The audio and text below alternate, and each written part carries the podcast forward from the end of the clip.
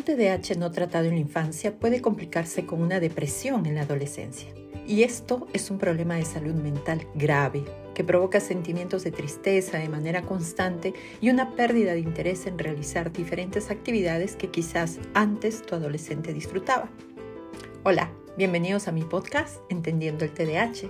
Soy Malena Guamán, una mamá real que como tú buscó ayuda en su momento y que ahora está aquí compartiendo información y recomendaciones prácticas para convertirte en una mamá o papá efectivo a la hora de educar a un niño o adolescente con trastorno por déficit de atención con hiperactividad.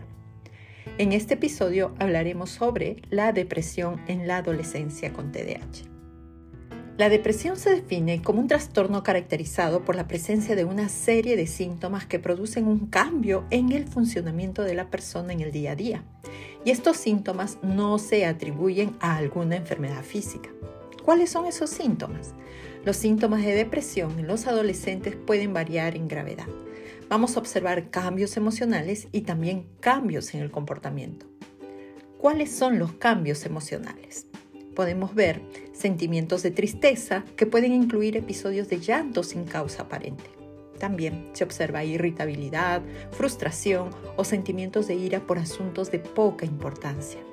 Hay sentimientos de vacío o desesperanza, disminución importante del interés o el disfrute por todas o casi todas las actividades cotidianas, baja autoestima, sentimientos de inutilidad o culpabilidad excesiva, dificultad para pensar, concentrarse, tomar decisiones y recordar cosas, sensación continua de que el futuro y la vida no tienen sentido.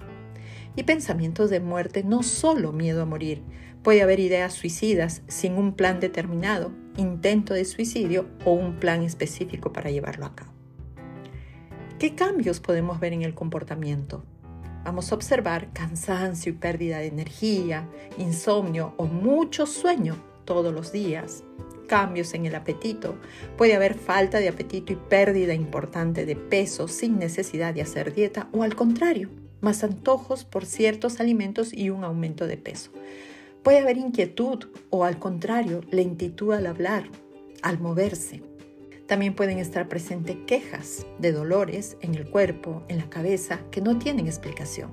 Bajo rendimiento en la escuela o faltas frecuentes, menor atención al cuidado personal, disminución de la capacidad para pensar o concentrarse o para tomar decisiones. Pueden haber también autolesiones, cortarse o quemarse. Algunos presentan arrebatos de ira u otros comportamientos para llamar la atención. Estos síntomas deben estar presentes por un periodo de dos semanas todos los días y causan malestar clínico, deterioro en lo social, en lo académico y en lo familiar. No deben ser efectos de alguna sustancia ingerida o de otra afección médica. La depresión en adolescentes no es solo un sentimiento de tristeza o altibajos emocionales que se pueda superar con fuerza de voluntad. La depresión puede tener consecuencias graves y requiere tratamientos a largo plazo. ¿Cuándo se debe buscar ayuda profesional? Si observas los signos y síntomas mencionados anteriormente, habla con un médico psiquiatra especialista en adolescentes. Puedes pedir sugerencias a tu médico pediatra de cabecera. Si no lo tienes, quizás en la escuela puedan recomendarte alguno. Los adolescentes con depresión pueden estar en riesgo de suicidio, incluso si los signos o síntomas no parecen graves. ¿Y cuál es la causa de la depresión? Se desconoce la causa exacta de la depresión, pero existen varios factores relacionados. Entre estos factores tenemos la neuroquímica cerebral, por lo que puede haber problemas en la liberación o disponibilidad de ciertos neurotransmisores, como también puede haber alteraciones en los recaptadores o receptores de estos neurotransmisores, lo que genera la depresión. Esto está determinado por la genética. También, entre los factores relacionados, es posible que los cambios en el equilibrio hormonal del cuerpo adolescente pueda influir o desencadenar la depresión. En otros casos también se habla de la heredabilidad. La depresión es más común en los adolescentes que tienen padres o abuelos con este trastorno. Otro de los factores es el trauma de la primera infancia. Los eventos traumáticos durante la infancia, como el abuso físico, emocional o la pérdida de uno de los padres, pueden causar cambios en el cerebro que aumentan el riesgo de presentar depresión. La depresión en los adolescentes también puede estar asociada a los mensajes emocionales que reciben de su entorno que los hace sentir inútiles, culpables o incapaces de encontrar soluciones a los desafíos de la vida, desarrollando patrones aprendidos de pensamiento negativo. ¿Qué sucede con la depresión que no es tratada? La depresión no tratada puede derivar en problemas emocionales, de conducta y de salud que afectan todas las áreas de la vida de tu adolescente. Entre las complicaciones relacionadas con la depresión adolescente se encuentran los problemas en el rendimiento académico, conflictos familiares y de relaciones, los trastornos de consumo de sustancias y los suicidios o intentos de suicidio. ¿Cómo prevenir la depresión en tu adolescente con TDAH? En términos generales, no existe una manera definitiva de prevenir la depresión. Sin embargo, las estrategias que te voy a describir pueden ser útiles. Primero, un diagnóstico y tratamiento efectivo del TDAH. Se sabe que el TDAH es un factor de riesgo para desarrollar depresión en la adolescencia o adultez. Un tratamiento adecuado durante la infancia y la adolescencia puede prevenir su aparición. El entrenamiento de padres y maestros sobre la naturaleza del TDAH y en el manejo conductual de manera constructiva también es otra de las estrategias para prevenir la depresión en los adolescentes. Padres informados toman mejores decisiones.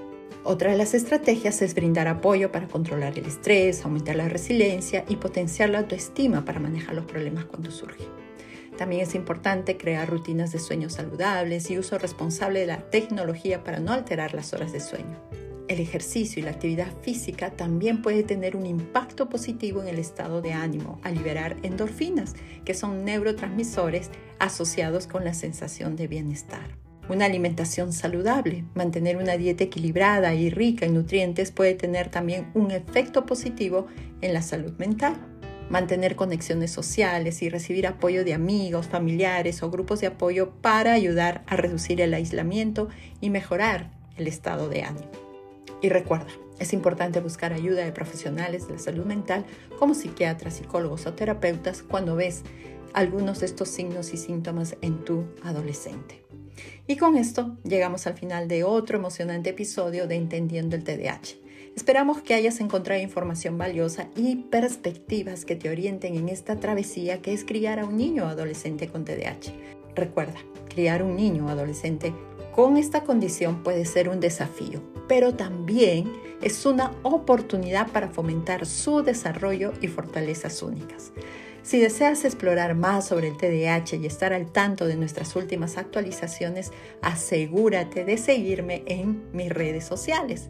En Instagram y en TikTok me encuentras como arroba padrespositivos-tdh y también me encuentras en YouTube, en mi canal Malena Padres Positivos, donde tendrás acceso a contenido adicional y recursos útiles que te ayudan a entender la naturaleza del TDAH y cómo lidiar con sus síntomas. No te pierdas nuestro próximo episodio, donde continuaremos explorando estrategias y enfoques para apoyar el bienestar de nuestros niños y fortalecer las relaciones familiares. Gracias por sintonizar este episodio y por ser un miembro valioso de esta comunidad. Juntos estamos construyendo un entorno en el que cada niño y adolescente puede crecer y prosperar. Hasta la próxima.